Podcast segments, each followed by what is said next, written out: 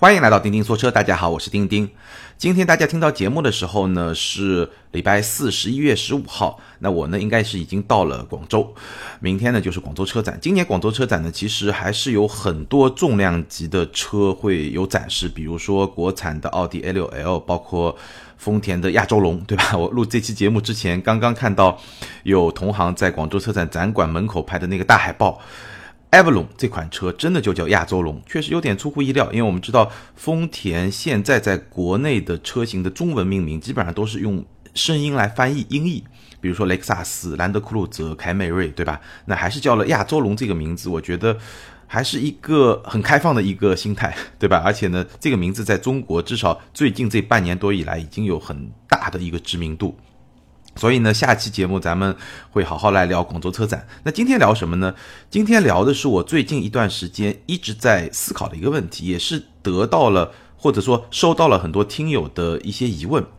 有不止一位听友在问，他说：“中国现在今年吧，就这一年，从去年开始到今年，一下子冒出来那么多新的汽车品牌，但是这个世界还需要一个新的汽车品牌吗？”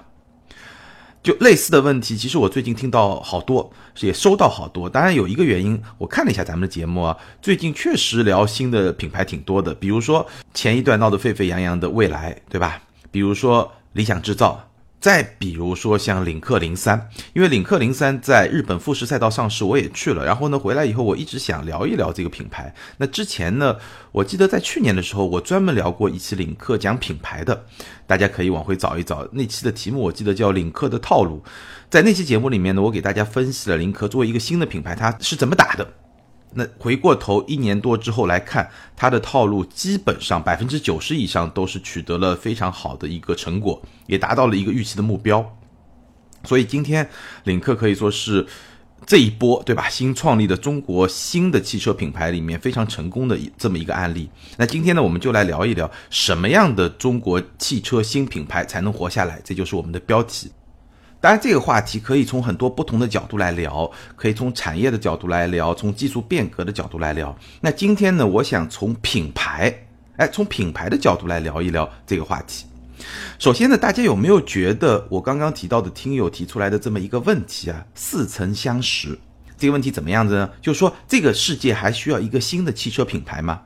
我记得我第一次听到这个问题，或者说看到这个问题，是在当年观致创立的时候。很多媒体、很多舆论，大家都在问。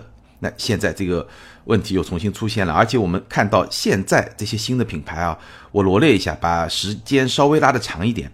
比如说领克、观致、宝沃、蔚，对吧？再比如说未来、理想制造、威马、小鹏、前途，好多新的品牌。那这些新的品牌大致我可以把它们分为两大类。第一类呢，基本上还是传统汽车品牌，那它基本上是代表了中国汽车发展到今天这个阶段想往上走这么一种努力，对吧？观致也好，领克也好，蔚也好，宝沃，对吧？这些品牌都是属于这一类。那还有一类呢，就是所谓的造车新势力，它是看准了电动车啊、自动驾驶啊、车联网啊这波新的趋势创立出来的品牌。所以呢，我们会把这些品牌都分析一下，然后来看看什么样的品牌更有机会能够活下来。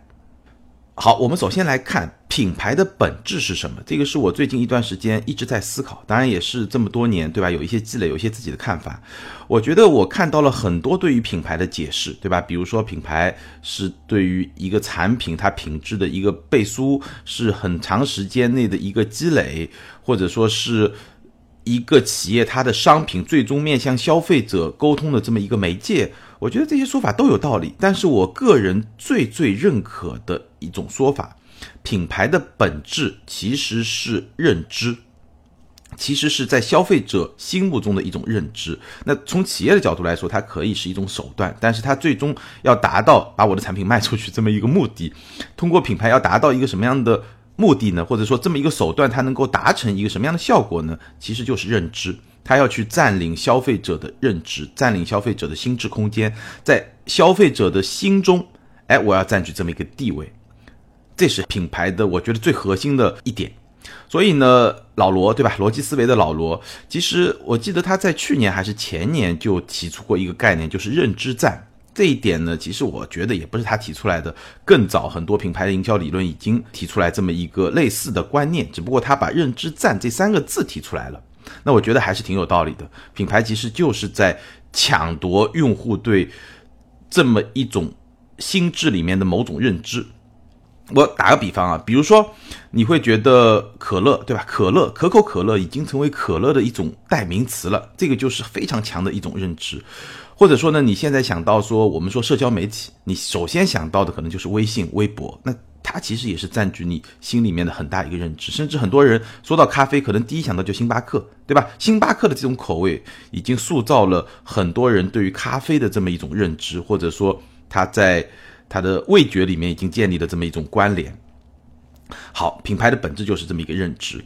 那这个认知呢，有一些有很多特点。我觉得对于我们今天要聊的话题来说，有两个特点是非常的重要的，也是我这段时间不断的思考，包括我们自己做节目，其实跟很多听友、跟很多用户在进行互动的过程中能够感知到的。首先呢，人类的认知啊，其实是非常去追求简化的，就简单。比如说呢，我们很多事情我们只知道第一，但是不知道第二，对吧？比如说我们知道第一个登月的是阿姆斯特朗，我们知道世界上最高的那座山峰叫珠穆朗玛峰，但是你知道第二位登月的是谁吗？你知道世界上第二高峰是谁吗？对吧？你可能就不知道。所以人类的认知啊，它会倾向于非常简化，把世界简单化。这个也是我之前一期节目聊过偏见，对吧？为什么？不带偏见的看一款车有多么的难，但我再次强调一下，我用的“偏见”这两个字啊，其实还是以中性的这么一个定义为准，有可能有一点点说我们要去克服偏见，但是我在讲这个词的时候还是比较中性的，没有很强的贬义的这种色彩，只是说描述我们认知的一种现象。这是人类认知的第一个特点，就是倾向于非常简单化的去认知一件东西。这跟我们待会儿要讲的什么样的中国汽车新品牌能够活下来非常重要，这个观念都是很高的。第二点呢，就是我们的认知一旦形成以后是非常难以改变的。人的心智只接受和他已经有的知识和经验相匹配的信息，这个其实我在做节目的过程中非常深的感受。这一点其实我可能在两年之前认识没有那么深刻，但是两年以来我认识真的非常深刻。我们可能有些话题特别敏感，对吧？比如说聊到双离合，聊到三缸机，其实我也努力的根据不同的产品来给大家分享一些我的实际的测试的结果，或者说我的实际的体验，但是。我发现有些根深蒂固的认识确实是挺难改变的，就是很多人都会倾向于接受，哎，我原来就怎么认为，我就怎么认为，我会过滤性的去筛选一些信息，然后去接受这些信息，然后呢，会发现很多问题，可能不同的群体对他的认知就是很分裂的，而且这种分裂之间他是没有办法去沟通的，或者说非常难去沟通的。我坚持认为，比如说双离合就是不行，就是要出问题，我他妈死也不买的，那么一波用户。对吧？他永远只会接受跟这个观念相融合的这么一个信息。还有一波用户可能觉得，哎，我开了下来完全没问题，我身边有很多人一直在开双离合的车，对吧？也没有遇到过什么问题。哎，这波用户可能他就觉得我就是没问题，然后他可能自己还会觉得，哎，我是非常理性的这种认知的一种状态，对吧？所以两波他们要改变自己的认知其实是非常难的，这是人类认知的第二个特点。其实呢。人类认知，他会更愿意去接受一些自己不知道的事实。就比如说，我聊一款大家都没有开过的车，新上市的车，然后分享一下我的看法，大家就，哎，这个感觉就会比较好，对吧？如果真的要去挑战一些固有的认知，其实还是很难的一件事情。包括我们聊到一些日系车啊，聊到一些汽车安全的有关的话题啊，我深有体会。当然，现在我觉得咱们就瞎聊嘛，对吧？你愿意信就信，慢慢的可能你觉得，哎，我还是坚持就不行，那就不行，这个很难。我。认识到了这个人类认知的这个特性以后，心态也就很好。我就分享我的想法，对吧？有些用户，哎，你可能觉得时间长了，觉得哎，钉钉说话还挺靠谱的，或者说还是比较客观的，那慢慢的就接受了。可能有些观点你觉得，哎，我实在是不能接受，我实在是接受不了，对吧？那也没有办法。好，我们来回到今天的话题啊。那在我看来呢，什么样的中国汽车新品牌能活下来呢？一个成功的品牌，我们放的更大的一个视野上来看，我觉得。基于品牌是认知这么一个基本的观念，一个成功的品牌它有两个要素。第一个呢，从品牌的层面来说，它必须要能去占据一个认知，或者说占据一个标签，或者哪怕说占据一个偏见也行。第二呢，当然它的产品、它的技术要能够去支撑这么一个认知，这个很重要。我们刚才说到，比如说可口可乐，可口可乐它本身已经成为了一个品类，对吧？我们说可乐的时候，你可能首先想到就可口可乐，大不了还有个百事可乐，所以它不仅仅是这个品类里面的第一，它甚至就是这么品类里面的唯一。尽管说到底，可口可乐不就是它一杯糖水嘛？然后加了点气泡，对吧？不就这么点东西吗？但是你在喝的时候，可能那种感受啊，你说我真的是这个味觉喝到这个东西特别爽，还是说冰的这个可乐通过你的这个食道、咽喉进去的时候，那那种舒爽的劲，那种感觉特别爽，还是说，其实你的心里面在喝可乐的时候，你的脑海里面闪过了很多可口可乐做广告的时候那些画面，那些非常健康的形象，对吧？那些运动员或者说。让你感觉到非常自由的那种画面、那种状态，哎，你想一想，可能是不是你已经分不清楚了？就你觉得喝可乐就代表了一种什么样的东西？你喝星巴克就代表了一个什么样的东西？是不是有这种心理上的一些因素在里面？其实我觉得肯定是有的啦，或多或少。好，我们回到汽车品牌，成功的汽车品牌，它大概都会占据了一个认知，而且是一个比较强有力的认知，比如说。奔驰，你想到奔驰，如果你用一个词来概括，奔驰是什么？豪华车，而且是一个很豪华的豪华车，你可以这么去理解。但你不是跟劳斯莱斯比，但是对于在一个高端品牌的这个领域里面，它就是一个豪华车。那宝马代表什么？宝马代表了运动，你可以说它是一个豪华的运动车，或者一个运动的豪华车。但无论如何，宝马的第一标签一定是运动。那奥迪是什么？奥迪就科技嘛，对吧？就像它的 slogan，它的标语说的“突破科技，启迪未来”。所以你说登场。也是为了展现它的科技。为什么 A 八要在全球的量产车里面第一个搭载三级自动驾驶？L 三的自动驾驶我是吐过槽的，但是奥迪很聪明，它把这个 L 三的自动驾驶在某些法律允许的国家内，其实也是设定在一个比较低的时速的状态下。那其实这个比较低的时速的状态下，反而在我看来并不适合。L 三的自动驾驶，因为我觉得三级自动驾驶也好，四级自动驾驶也好，首先适合应用的场景应该是在封闭的高速公路，这个时速其实应该是比较高的。我所以我觉得奥迪其实是玩了一个套路，它把这个 L 三是设定在一个其实用户可能不太会用的一个场景里面，但是呢。他为了什么？为了就是强化自己的科技的这么一个标签，所以奥迪选择 L 三的自动驾驶，在我看来更多的是品牌营销部门的一个胜利，而未必是他们工程师这么真的这么认为。这是我个人的一个看法。我们不展开，因为今天不聊这个话题。比如说路虎，路虎是什么？第一个标签就越野。当然，如果你要给它再加一个辅助性的标签，就是一个比较豪华的越野车，对吧？相比于别的一些越野的品牌。那沃尔沃的表现不用说了，安全。雷克萨斯是什么？雷克萨斯是一款质量可靠的豪华车，对吧？它首先是比较豪华的，然后呢，它又有一个非常好的质量，大概是这么一个概念。本田是什么？本田就是一个技术宅嘛，对吧？所谓的买发动机送车嘛，就本田。马自达是另外一个技术宅，他们。这两家其实，在品牌认知的层面是有比较大的重合度的，在我看来啊，当然在设计的层面差别会比较大一点，但在技术的层面，或者说从品牌认知的层面是有比较大的重合度的。喜欢本田的人，大部分不太会排斥马自达；喜欢马自达的人，也不太会排斥本田。比如说我个人就算，呃，可以可以大概可以这么算吧。然后丰田，丰田是什么？丰田是质量可靠的家用车。对吧？雷克萨斯是质量可靠的豪华车，丰田就是质量可靠的家用车。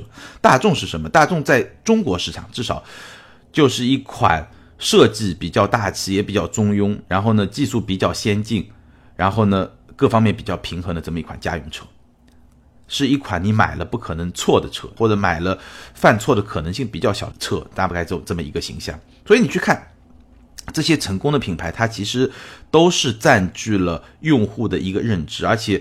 想到这个标签的时候，你首先就会想到这么一个品牌，这个就是成功的汽车品牌。然后我们来看，至少从中国市场来看，我们就说中国市场，从中国市场来看，不是特别成功的。我举两个例子，比如说现代，现代在我们的心目中是一款高性价比的家用车，我是这么认为的，对吧？这个是一个标签，但问题在于，这个标签恰恰是中国自主汽车品牌向上突破以后首先要打掉的一个标签。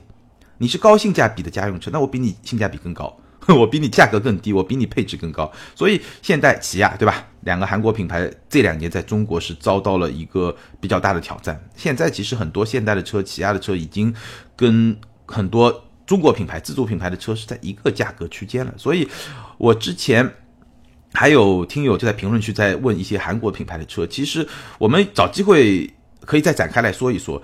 现在相当多的韩国品牌的车，现代品牌的车，起亚品牌的车，在我个人看来，性价比真的都是还不错的。一个合资品牌，它的价位基本上是跟一个自主品牌完全打平的这么一种状态。其实现代和起亚它还是有很多自主的一些技术，因为它本身是一个相对比较封闭的系统，甚至它造车用的那些钢板啊什么都是可以在现代集团内部来消化的。所以这个品牌它为什么能做到这么高的性价比？对整个产业链的把控。所以成本的把控的这个能力是非常强的，所以整体上来看，我觉得韩国汽车业的技术和制造的这种水准，还是比平均而言的中国自主品牌今天来看还是要稍微高一点的。所以好几款韩国品牌的车，现代的车、起亚车，在我看来，如果你考虑性价比的话，我觉得还是一个可以考虑的选择。这个我们今天不展开，找机会可以再聊。那另外一个品牌呢，就是 DS，DS 的定位，可能你会觉得。或者说，官方他希望你觉得是一个法国情调的豪华车，对吧？有非常特别的设计，然后有非常值得把玩的这种细节。但是这个定位，中国消费者认不认？在我看来是不太认的。这个就是我刚才说的，它这么一个定位，可能在设计上是有支撑的，但是在产品和技术层面又是没有支撑的。所以它没有真正在我们的心目中形成这么一个法国情调的豪华车，或者说在中国消费者的心中，法国和豪华车本身就是一个。哎，不是特别容易联系起来的这么两个词，对吧？法国车和豪华车能联系起来吗？对吧？我不说产品怎么样，我就说从品牌、从消费者认知的层面来说，其实是比较难的。好，我们聊完了这么一些概念，很多概念其实也不是我的概念了，对吧？我们听友里面有很多，呃，做品牌营销的或者做市场的，不一定是汽车领域，你肯定比我更专业。我只是把这一套观念。把我的思考重新给大家表述一遍，重新给大家介绍一下，然后呢，我们就可以来用这套工具来分析一下一个好的中国汽车品牌应该是怎么样的。那么，怎么样的中国新的汽车品牌能够在今天来获得一个比较好的成绩？那我刚才说了，需要做到两点：第一个，在品牌层面要能够成功的占据一个认知，这样的话，你就能打开自己的市场，对吧？你成功的占据了一个认知以后，总有那么一些消费者，他是会为这。一个认知去买单的，那你就能打开一片市场。所以，我今天是从认知的层面来去分析什么样的品牌能够成功。但你可以从市场的层面来说，但是其实认知这个层面很大程度上也就是人群这么一个层面。你占领了一个认知，那就会有一些人群进到这个认知里面来为你的这个产品买单。那第二个就是产品和技术的支撑。好，我们从品牌和产品这两个标准来看，一个好的中国的高端的汽车品牌应该是怎么样的？这个当然是指一些传统的汽车品牌，然后我们再来看造车新势力，对吧？怎么样的品牌能够获得成功？我们一个个来看吧，简单的过一遍。第一个呢，观致，观致这款车呢，我们在节目里面也聊过，我觉得基本上是属于产品 OK，但品牌不 OK 的 这么一个代表案例。为什么说产品 OK 呢？比如说观致三，当然观致三也不是说十全十美，它可能在动力系统的某些调教上也会有一些小的问题。但是我觉得整体而言，观致三这个产品，比如说它的安全，对吧？它在 eNCAP 的碰撞测试里面，我记得是同级别里面有史以来好像排名第二还是第一，我忘了，就是非常，但反正是非常前的这么一个成绩，安全性非常好，然后整个底盘也相当的不错，动力系统呢不算特别好，但是呢中上这个水平也完全是没有问题。所以从产品上来说，对标速腾，对吧？我觉得产品本身没有问题，它问题出在什么地方呢？我觉得观致没有成功，问题出在品牌，或者说用出在这个整个品牌的策略上。观致三对标速腾，好，那我想问的一个问题在什么地方？如果你这款车跟速腾一样好，也一样贵，因为观致三出来还挺贵的，对吧？那我为什么不不直接去买一辆速腾呢？你的产品的整个调性，你的产品的整个风格，包括它设计，也是哎中国人比较喜欢的那种偏大气、偏中庸、偏平衡这么一种比较德国味强烈的这种调性。那你既然所有的方面都要去对标速腾，对吧？操控的感受啊，设计的风格啊，或者我刚刚说的，对吧？在消费者的心中想所要占据的这么一个认知啊，你都是在对标速腾。对标大众。那么我请问，我为什么不直接去买一辆大众？就我想要这么一个类型的车的用户消费者，我为什么不直接去买辆大众呢？我为什么还要来买你的观致三呢？OK，我就算承认你观致三的产品跟速腾的产品一样，产品力一样强，那我为什么要买一个观致三呢？我所以我觉得观致最大的问题就在这一点上，一个新的品牌，一个新的产品，你要能够做得起来。对吧？你对标市场上最强的那个对手，你要能够做得起来，你要比他强百分之十是不够的，百分之二十可能也是不够的，你至少要比他强百分之五十，你才有机会能够活下去。所以在这一点上，我是特别认可理想的这么一个观念。理想说，我生产的第一款车理想制造 ONE，不管他说的能不能实现啊，在同样的价格水平上，我是要比同级要高两级，或者说我能够达到。价格比我贵两个等级的这么一个产品的产品力，然后我比它价格便宜两个等级，对吧？所以理想制造 ONE 它的产品是对标宝马 X 五，但它的价格是对标宝马 X 一，你就这么理解。那观致当年犯的错误就是什么呢？就是说观致三，我承认，OK，你跟速腾可能在产品力上，就算不是完全相当吧，也差不了太远，对吧？基本相当，各有优劣。OK，假设我承认这一点，但是品牌这个层面，其实你作为一个新的品牌，用户真的不会为你买单的。这是一个问题，那同样的问题也出现在我上一期聊了失败迈巴赫和成功的迈巴赫，同样的问题也出现在失败的迈巴赫那个年代。就算你产品能够做得跟宾利、劳斯莱斯一样，但是你品牌不行啊，对吧？用户真的有了五六百万，他要去选一款车的时候，我为什么不直接选一个劳斯莱斯？大家都知道呢，我为什么选一个迈巴赫呢？当然，像马云这种，对吧？这个新时代的引领者，他我就要特立独行，我要跟别人不一样，对吧？我觉得这个更有霸气。这种用户有吗？有，一定有。十年前的北京车展，对吧？就看到，哎，一个土豪的用户直接拿着现金把这个车提走了，有这种新闻都有，但毕竟是少数。包括有一些听友在我们节目下方留言，他说二线豪华品牌面临的问题就同样的问题。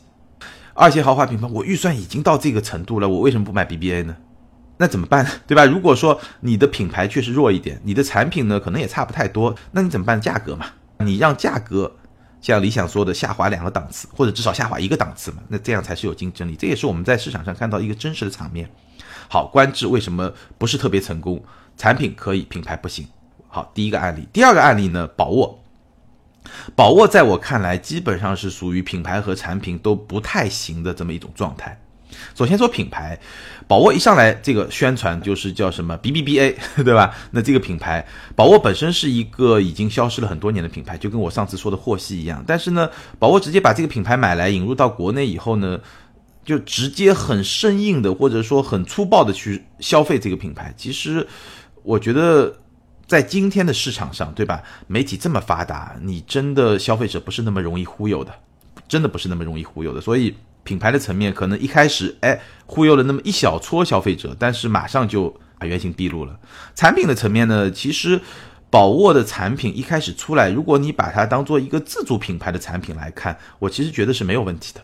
但是还是跟刚才观致三一样，它并没有比同类的产品明显的好很多，或者说我只能以一个自主品牌的产品来衡量，它觉得它是 OK 的。它跟同级别的合资产品来比还是有差距的。那在这种前提下，品牌也不是特别强有力，产品呢也只是说一个自主品牌的正常的水平嘛，那当然就很难获得成功，对吧？我们看到宝沃也是典型的高开低走，而且低得很快，就高开然后往下非常快，然后一下子就不是一个特别好的状态。但是现在也在挂牌，好像是要出售这笔资产。好，我们来看第三个魏，魏这个品牌呢，我觉得品牌层面上来说是 OK 的。就是从品牌层面上，它占据了一个认知，什么认知呢？就是魏就是一个高端的中国品牌，确实它从设计，无论是外观还是内饰，给用户的这种观感，还是能够去支撑高端中国品牌这么一个定位的，或者说这么一个认知的。那在产品的层面来说呢，我觉得至少目前来看，无论是 VV 七、VV 五、VV 六，包括 P 八这四款车，我觉得能不能支撑住？高端中国品牌这么一个用户心目中的认知是有挑战的，至少或者直接说吧，我觉得这四款车好像还不太够。但是呢，在我看来，魏还是有机会的，因为毕竟还会有新车出来嘛。那看新的产品能不能够，哎，在产品层面、在技术层面有所提升，去慢慢的、尽量的去支撑住这么一个品牌。从产品层面来说，我觉得现有产品不够，但是呢，可以再观察观察。魏大概就是这么一个状态，但它品牌的定位，至少找到这个突破点还是不错的。当然了，我也说了，对吧？这个东西本身是一个两条腿走路，两条腿都得硬，对吧？如果你找到一个看上去不错的这么一个市场空间，但是你自己做不到，没有这个能力去做，那也是没用的。好，最后我们来看看领克。领克从今天来看呢，确实是品牌和产品都能够 say yes，中国品牌往上突破的这么一个案例。从品牌来说呢，我觉得领克就是一个高质价比的潮流品牌。你看领克它做品牌吧，它品牌发布是在柏林，零二这款产品上市是在阿姆斯特丹，然后零三这款产品上市是在东京的东京附近的富士赛道。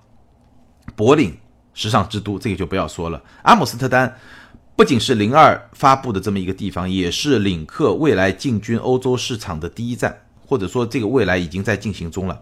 因为荷兰也是一个消费心态比较开放的地方，而且对新能源车是非常的热衷，所以领克在欧洲的首先是上新能源车嘛，对吧？主打就新能源车在欧洲市场，所以这是它的一个阵地。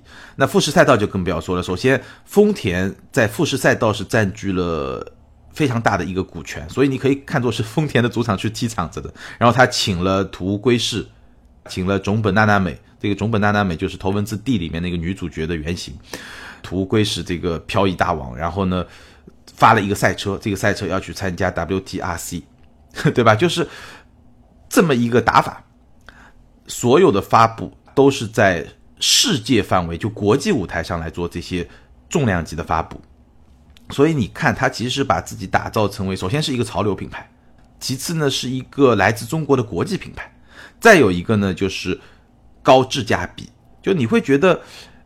产品和技术嘛，对吧？我们说产品和技术需要有一个支撑，那这产品和技术的支撑在哪儿呢？其实就是沃尔沃，就是吉利跟沃尔沃，或者说吉利、领克、沃尔沃联合开发的 CMA 平台，那这个平台就成为它产品和技术的这个支撑。这个我们说过很多遍，就不展开了。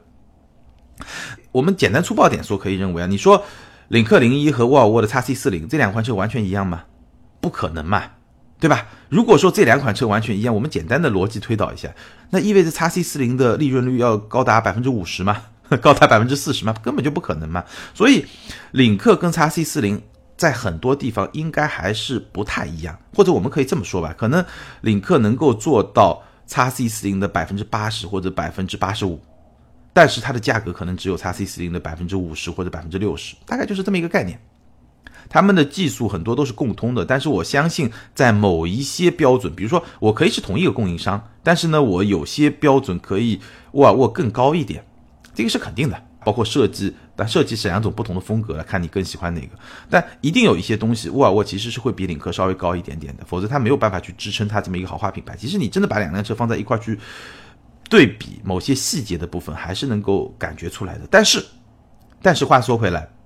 领克在它的这么一个价位，呃，我觉得领克的你要说它性价比高，看你跟谁比，对吧？很多用户可能你去跟一些韩国品牌比啊，包括跟一些自主品牌比，那性价比也谈不上高。所以我用的词叫质价比比较高。如果你把它跟沃尔沃比，呢，当然觉得性价比高，但这种性价比不简单是说我把价格做低，把配置怼高来做性价比，而是说我价格也不是特别低，但是呢，我给你提供的这种配置，我提供的整个平台的技术力量这种支撑。能够支撑住我这个价格，甚至让你觉得，哎，这个性价比还不错，所以我用了质价比这么一个词。好，品牌和产品这两个层面，那支撑了领克，应该说呢，还是在今天传统汽车品牌往上突破过程中一个相对比较成功的案例。但这种打法也有它的不可复制性，从某种程度上来说，也它也多多少少是牺牲了沃尔沃的品牌力。我打个比方，什么这个就相当于一个武林高手，我可能修炼了一百多年了，对吧？我把我其中十年的功力就传给你了，大概这个概念。那这个我把十年功力传给你以后，我可能自己的元气也会稍微受到一点损伤，但只是说我足够强大，可能这个损伤我过一段时间我能恢复，大概就这么一个概念。其实是牺牲了一部分沃尔沃的品牌力来给领克做倍数。当然了，这个操作为什么能做？那大家都知道，通过。对吧？李书福的这个资本的运作，整个整合的这么一个运作，在上一次的经济危机的时候，就是获得了这么一个资产，然后内部的这种非常高超技巧的这么一个商业的运作，最终达到了这么一个结果，所以还是有它的不可复制性。那么我们就从品牌产品这么一个逻辑给大家分析了这四个品牌。好，接下来我们来看看造车新势力。那造车新势力从认知的角度来说，你就非常能够理解为什么现在这么多的造车新势力能够扑出来，因为这是一块认知的蓝海。我们可以想象一下，假设假设啊，这个你现在有一百万，哇，好大一笔钱嘛！你现在有一百万，你要买一辆电动车，你能想得到你能买谁？只有特斯拉吧？也许明年还能买个保时捷，对吧？但你可能首先想到是特斯拉。你有五十万，你能买什么？你可能能想到，那也就只有未来了，对吧？当然，现在可能捷豹、奔驰、宝马也会出一些车。就在你的认知里面，其实更强烈的反而是这些像未来这种新的品牌。那如果你有个十来万，你会买什么？哎，可能你想到了威马，对吧？十来万的电动车补贴完以后，那如果你有三十万的预算，你会想到什么？你发现没有车可以选，是不是啊？我们有一个系列专栏叫“钉钉选车”嘛，但我价格会一点点往上走，或者不严格按照这个价格往上走，可能跳来跳去，这也没问题。但是你会发现在传统汽车世界，我随便给出一个预算价格，我都能抓出至少。一手吧，对吧？一手的备选车型肯定是能抓出来的，可能两手也会有，对吧？有时要把两个手、两个脚都加上还不够，有很多的选择。但是在电动车、在新能源车，或者说有自动驾驶功能，就这些方面，这个领域的车，其实很多东西你根本就想不到，在你的认知中选项非常少。那意味着什么？认知的蓝海，这是一片新大陆，所以大家都会去抢。我们做自媒体的很容易理解，你五年之前做微信公众号，哇，那吸粉多容易啊，对吧？你十年之前做微博，哇，吸粉多容易，现在呢就会很难，对吧？包括你两年之前或者一年之前做抖音也一样，这是一片蓝海，所以这块新大陆大家都在抢时间。为什么有些品牌可能他急着发车，这个产品也不是特别成熟，他就愿意去发，都在抢认知、抢节奏、抢时间窗口。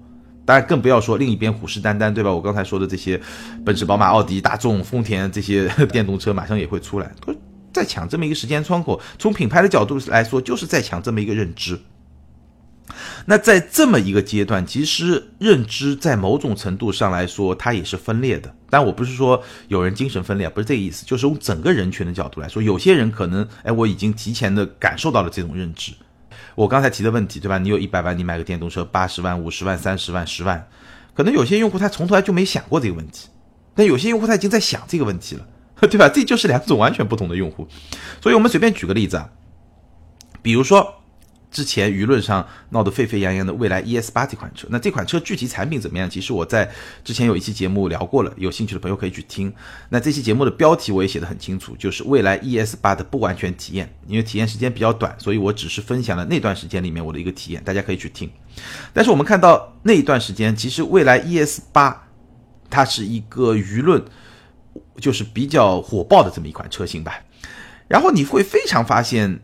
一个很有意思的现象是什么呢？就是，比如说你在微博上，你在很多这种社交平台上看到的这种讨论，对 ES 八的这个态度，和你到未来的 APP 它的车主群体里面，哎，讨论这款车的这种态度，在很大程度上它完全是分裂的。就两派人，就像我刚才说的，谁也不会去认同对方的观点，谁都只看到对自己的观点有利的这么一些事实和现象。那。背后的原因是什么？其实这个问题，我记得啊，我应该是说过什么问题呢？就是它其实是分裂的。第一批买 ES 八的用户，首先几乎不可能是第一辆车，而且很少是第二辆车，基本上都是第三辆车或者朝上。要么呢就是限牌城市，对吧？他可能家庭第二辆车，他实在是没办法，对吧？限牌我只能买这个车，哪怕是限牌城市，也有很多。都是家庭第三辆、第四辆车，所以这波人他买的是什么？你说为情怀买单，真的，这波人真是为情怀买单。你就跟特斯拉当年第一波用户是一一一模一样，一个道理啊。我就是投资圈的人，我就是 IT 圈，就这两个圈的人买单最多，对吧？金融圈和 IT 圈嘛，这两个圈买单更多。他为什么买单？他就是为了一个认知买单。你也可以说他就是为了情怀买单，他就觉得。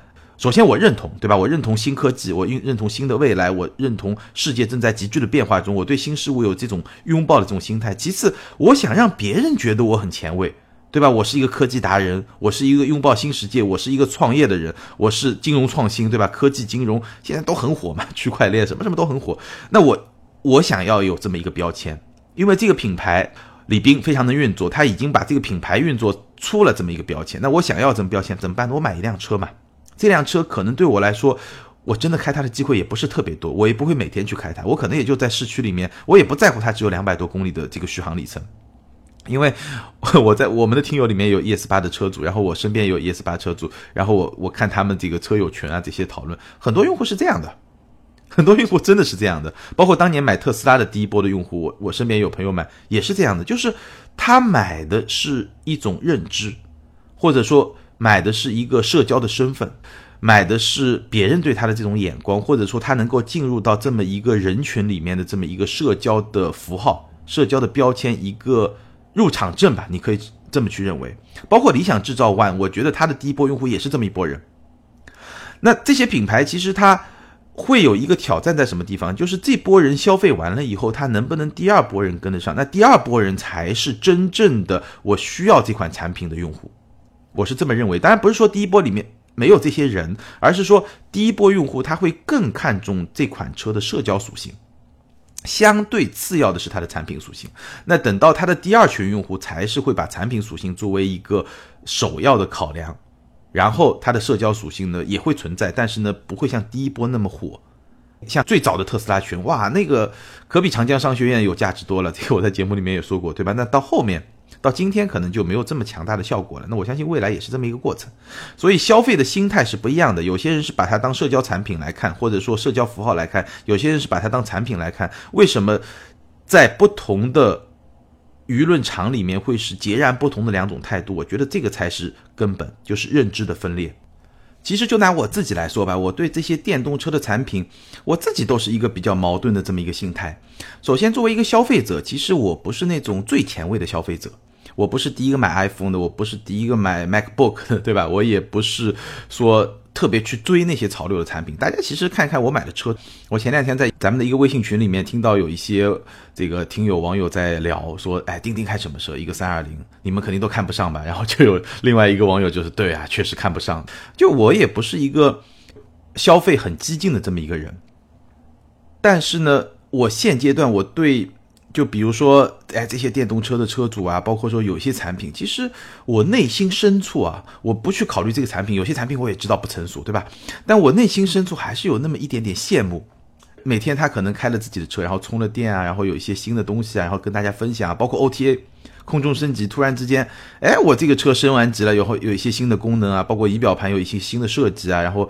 呃，比如说一些辅助驾驶的功能又开放了，哎，我在看到这么一些资讯，包括身边这些朋友不断的在分享他们的车，不断的，哎，好像每个月吧，或者说每一个季度吧，都会有一次升级的那种感受的时候，其实我内心中是有一些羡慕的。可能一个声音跟我说，哎呀，你不要去当小白鼠了，对吧？这个让别人去当小白鼠吧。但另一个声音说，可能当小白鼠，但这个听上去不太好，也是一个非常有意思的经历，因为。在这个过程中，你能够真正的去跟着这些产品一起去成长，然后呢，跟着这些品牌一起去成长，当然是有代价的啊。可能因为我是一个从业人员，对吧？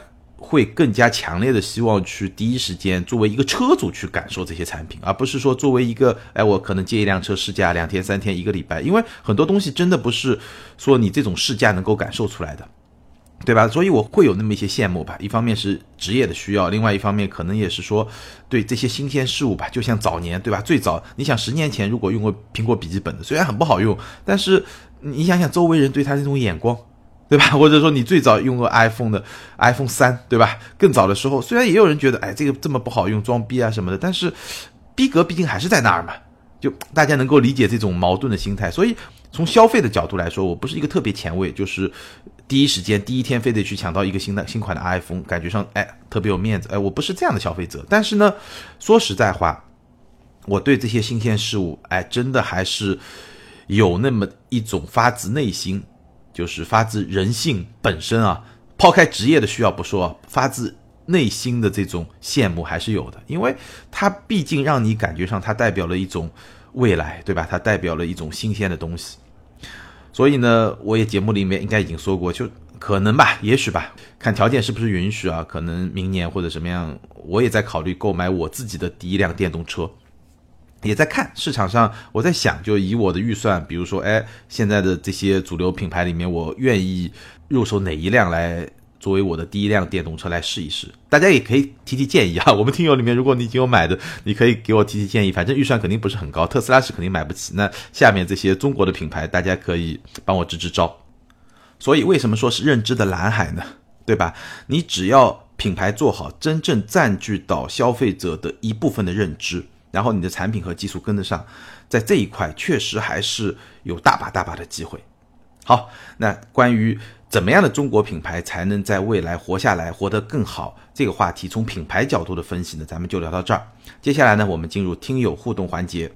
上一期节目咱们聊的是迈巴赫，那有很多听友呢也是发表了自己的看法。我们先来看一个反面的意见啊，ID 为 Austin A U S I N Ausin 这位听友他说，钉钉对迈巴赫的评价很不赞同。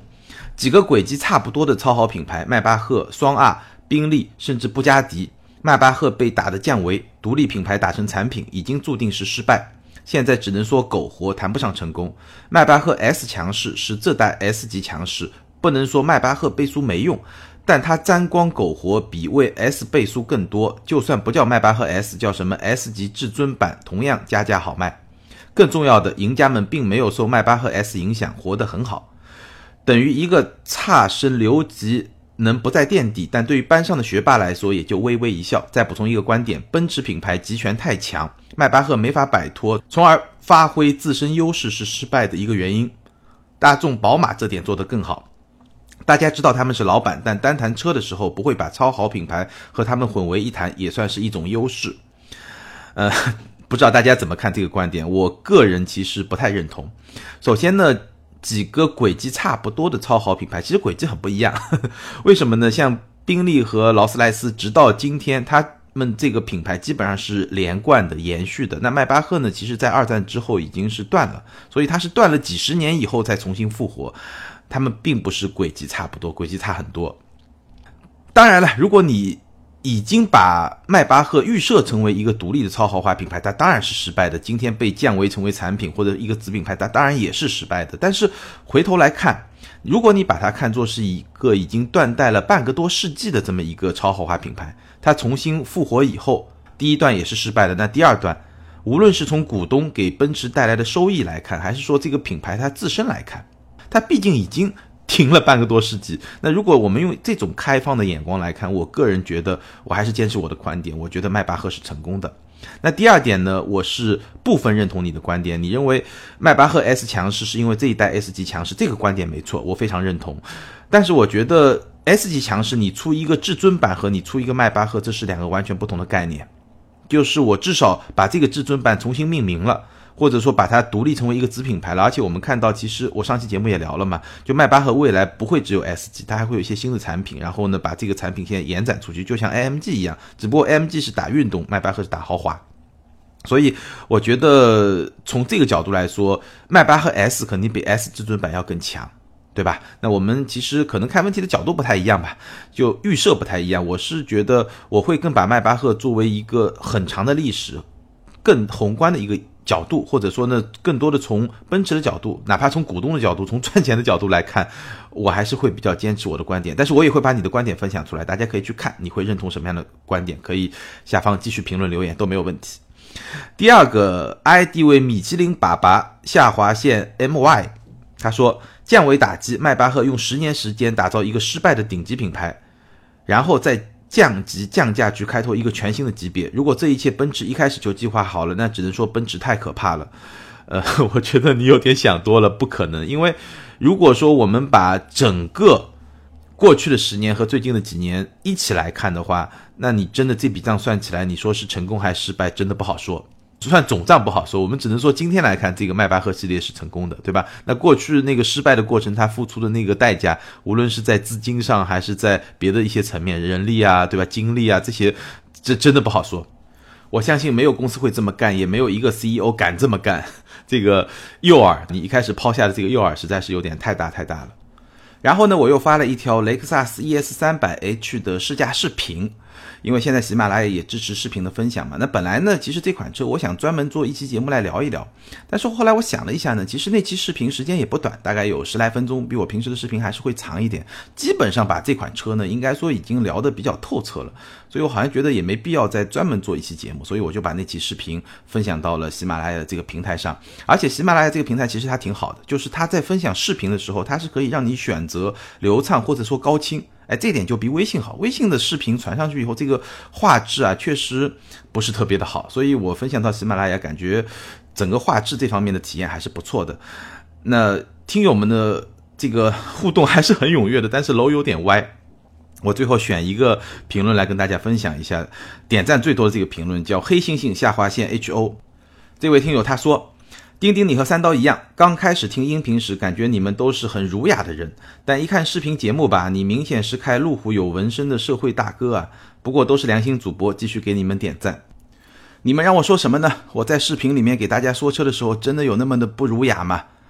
每次发视频都会看到很多类似的这种评论。但是无论如何，感谢老铁。那未来呢，我还是会发一些视频。基本的原则呢，就是说，如果这款车拍完视频，我觉得还有很多东西想说，我会专门做一期节目来说。那基本上我就这个视频就不会再发上来了，因为很多听友可能重复的听这个东西，意思不是特别大。